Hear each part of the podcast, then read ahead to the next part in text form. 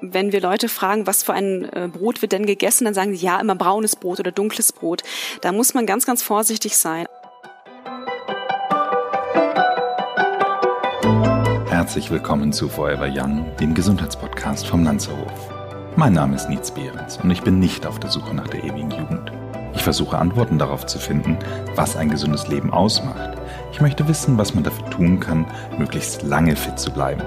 Aus diesem Grund treffe ich jede Woche einen Gesundheitsexperten, der mir meine Fragen beantwortet.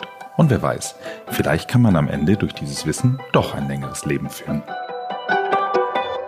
Herzlich willkommen zu einer neuen Folge von Forever Young. Ich sitze heute wieder mit Sala Schmilewski da. Sala Schmilewski war schon einmal bei uns in einer Folge und ist studierte Ernährungswissenschaftlerin, also Diplom-Ökotrophologin. Hallo Sala.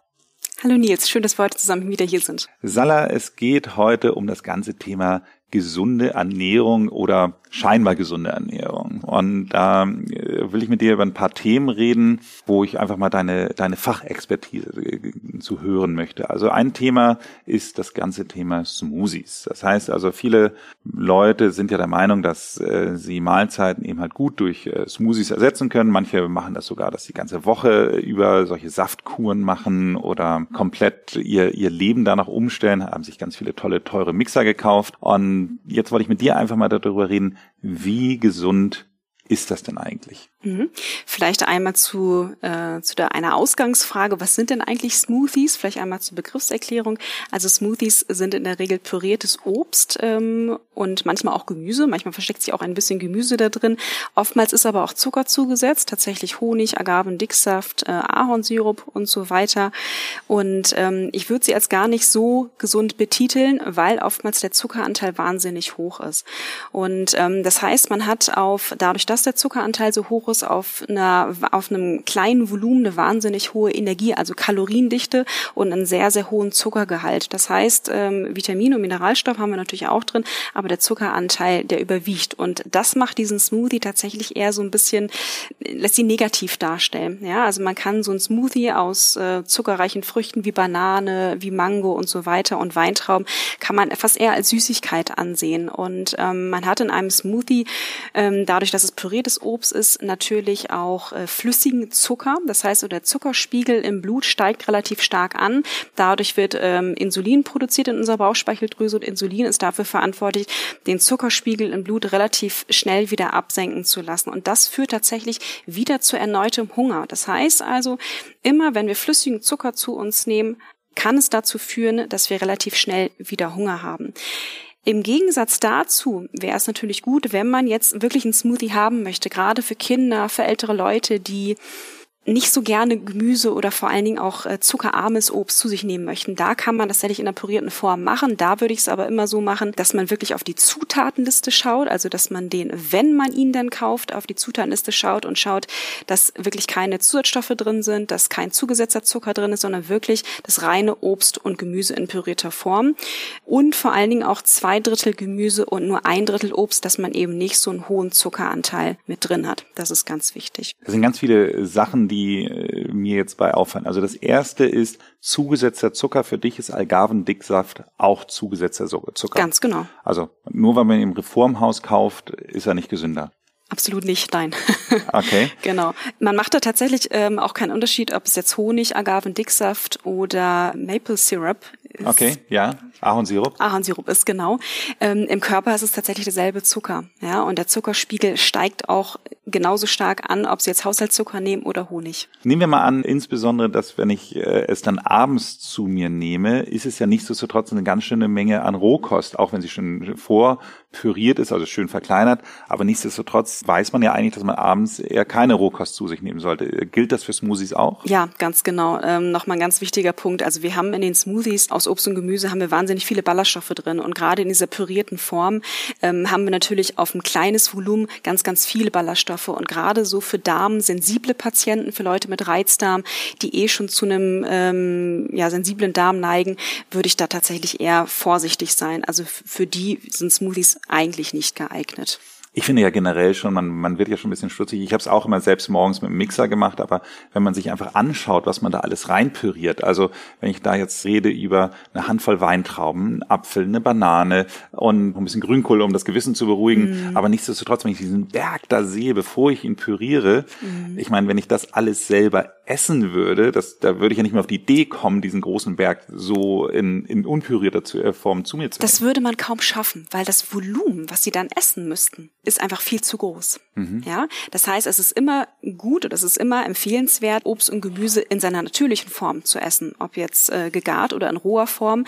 Durch diesen Kaufvorgang und durch dieses hohe Volumen und die geringere Nährstoffdichte, die wir im frischen Obst und Gemüse mit drin haben, ähm, ist es auch so, dass wir eine bessere und vor allen Dingen auch langanhaltendere Sättigung haben, als wenn es in flüssiger Form äh, zu sich genommen wird. Hm, so ein bisschen auch wie mit Apfelsaft oder Orangensaft. Ich meine, wie viel Saft von genau. einer Orange ist in einem Glas Orangensaft? Wahrscheinlich drei oder vier. Ich meine, wenn ich jetzt vier Orangen essen würde, also habe ich noch nie gemacht, aber stelle ich mir auch schwierig vor. Ja, ganz genau. Okay, kommen wir mal weiter zu vermeintlich gesunden Sachen oder ungesunden Sachen. Also das Thema Eier zum Beispiel. Ich kenne das noch so von früher, dass man Eier ganz streng reglementiert, dass man sagt, okay, maximal, ich glaube, äh, drei Eier pro Woche oder irgendwie sowas, weil es so schlecht fürs Cholesterin ist. Ist das heutzutage noch richtig? Nee, das ist tatsächlich einer der vielen Ernährungsmythen, die wir so tagtäglich in unserem Praxisalltag erleben, dass Eier den Cholesterinspiegel beeinflussen. Sowas habe ich damals nicht mal mehr im Studium gelernt. Also so alt ist das tatsächlich schon. Wir brauchen Cholesterin für ganz, ganz unterschiedliche Körperfunktionen. Also wir stellen Cholesterin selber her. Wir stellen sehr viele Substanzen im Körper selber her, die unser Körper braucht. Wir brauchen Cholesterin für die Vitamin D-Produktion unter anderem. Es ist Bestandteil unserer Zellwände. Wir brauchen es für die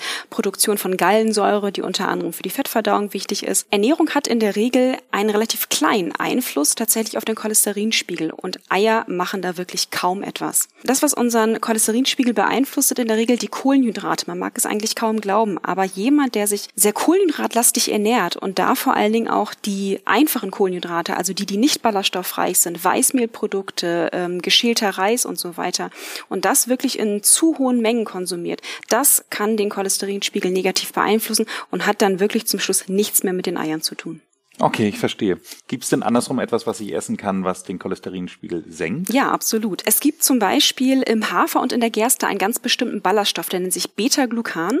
Und dieses Beta-Glucan, aufgenommen in einer ganz bestimmten Menge, kann den Cholesterinspiegel tatsächlich senken. Also das Beta-Glucan bindet Cholesterin im Darm und scheidet es mit unserem Stuhl wieder aus. Ja, okay. und wo findet man das Beta-Glucan? Zum Beispiel in Haferflocken. Das heißt, wenn man morgens also einen Haferbrei ähm, zu sich nimmt, dann hat man wirklich eine ganz ganz ordentliche äh, Ladung an Beta-Glucan drin, also an Cholesterinspiegelsenkenden Substanzen. Spannend, spannend. Für mich ist es ja so, Porridge ist ja so ganz klassisches englisches Frühstück und auf alternative klassisches englisches Frühstück ist so Baked Bean, Eier und äh, Würstchen. Das heißt also, wenn das der Engländer im Mix hat, dann kann er einmal sein Cholesterin hochbringen und einmal wieder runterbringen. So ist es, ganz naja. genau, so ist es. Gut, die Summe macht das Gift wahrscheinlich, wie immer Absolut. es ist. Ist es grundsätzlich so, dass man, wir sind jetzt gerade beim Frühstück gewesen, komme ich mal zum Abendessen. Ist es so, dass ich grundsätzlich sagen kann, Abendessen macht immer dick?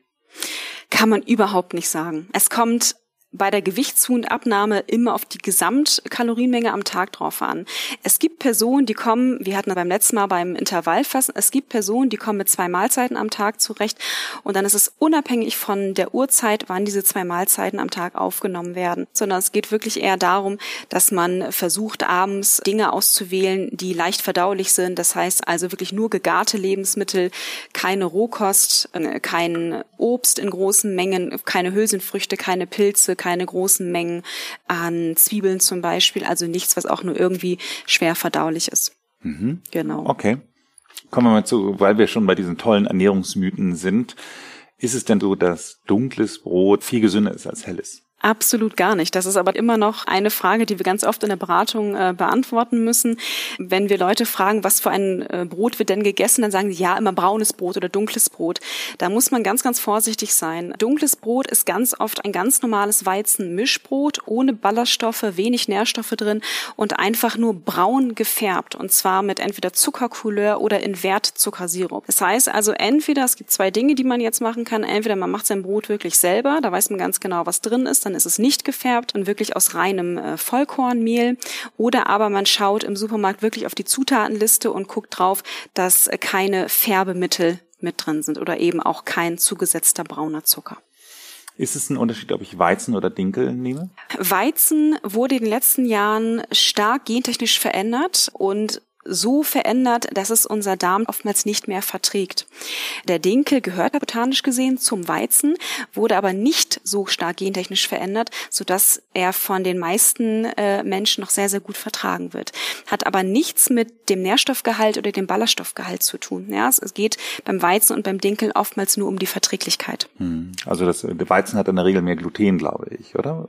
Nee, das kann man auch nicht so sagen. Okay. Genau. Also der Weizen wird einfach generell nicht, äh, nicht so gut vertragen, dadurch, dass er so stark verändert worden Eigentlich ist. Eigentlich will man sowieso kein genverändertes Essen haben. Also von daher, ähm, genau. Ja.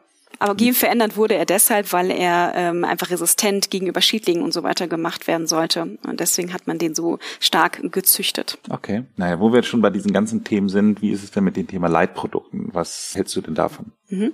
Ähm, genau, ein Produkt darf generell Leitprodukt genannt werden, wenn äh, ungefähr 30 Prozent eines Nährstoffs, und das ist in der Regel entweder Zucker oder Fett, dem Lebensmittel entzogen worden ist.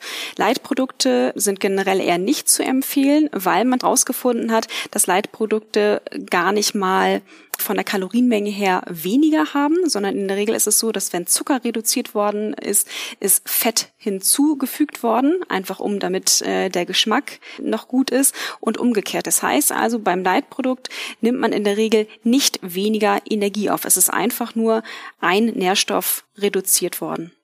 Aber wenn ich jetzt eine Cola Light oder Cola Zero nehme, also gibt's ja von vielen Herstellern, aber ähm, dann haben die immer ja gar keine Kalorien. Das stimmt, dann wurden Süßstoffe eingesetzt, genau. Also bei Leitprodukten werden ganz oft Zuckeraustauschstoffe eingesetzt. Die haben die Hälfte an Kalorien wie normaler Haushaltszucker. Und bei Cola Light, Cola Zero werden reine Süßstoffe eingesetzt. Die haben keine Kilokalorien und auch keinen Einfluss auf den Blutzuckerspiegel. Generell würde ich Leitprodukte einfach nicht empfehlen. Ich würde auch keine Cola Light empfehlen. Wenn jetzt aber hingegen, und es gab es tatsächlich, ähm, wenn jetzt hingegen jemand in der Beratung zwei Liter normale Cola am Tag trinkt und sehr schwer davon wegkommt, kommen, würde ich natürlich äh, versuchen, ihn von der normalen Cola wegzubringen und ihm stattdessen ein Liter Cola Light geben, einfach damit der, damit der Zuckergehalt in der täglichen äh, Nahrungsaufnahme nicht zu hoch ist. Ja, vielleicht hat er schon Diabetes oder eine Insulinresistenz, dann macht man es weniger schlimm. okay, weniger schlimm, aber es bleibt genau. schlimm. Was wäre aber, wenn ich jetzt der Meinung bin, ich brauche einfach ein Getränk mit Geschmack? Was nehme ich dann? Da finde ich eigentlich ähm, Wasser zugesetzt mit, äh, mit Zitronenscheiben, Orangenscheiben oder mit, ähm, mit tiefgekühlten Beeren, finde ich eigentlich immer ganz schön. Man kann Minze, Zitronenmelisse reinmachen, um da einfach so, eine, so ein bisschen Flavor mit reinzubringen. Das mhm. kann man immer ganz gut machen. Oder auch kalter Tee finde ich auch immer schön. Ein bisschen ähm, Zitronenspritzer mit rein oder ein bisschen Orangensaft äh, auf ein Liter, so 100 Milliliter. Das kann man schon machen. Mhm. Genau. Okay, also langsam den den, den Hardcore-Zuckergeschmack zu entwöhnen, um dann irgendwann vielleicht mal mhm. beim stillen Wasser anzukommen. Genau. Es muss ja aber auch nicht immer stilles Wasser sein, sondern wir haben ja auch nichts dagegen, wenn es dann wirklich kalter Tee ist oder Wasser mit Spritzer Zitrone. Also man muss ja nicht immer bei normalem stillen Wasser bleiben, was wirklich auch viele dann nicht mögen. Wir kommen dann fast zum Ende und üblicherweise, wenn man ein schwer verdauliches Essen beendet hat, dann gibt's ja immer den Schnaps danach äh, zur Verdauung. Was hältst du denn davon? Genau. Das ist tatsächlich auch einer von vielen Ernährungsmythen. Ähm, beim Schnaps ist es so, dass der Schnaps ähm, die Wirkung hat, dass er die Magenwand beziehungsweise die Magenmuskulatur entspannt. Ja, und äh, das oder dann haben wir kurzzeitig das Gefühl, dass wir eher ein bisschen leichter sind nach einem üppigen Essen, dass uns äh, dass es uns dadurch besser geht.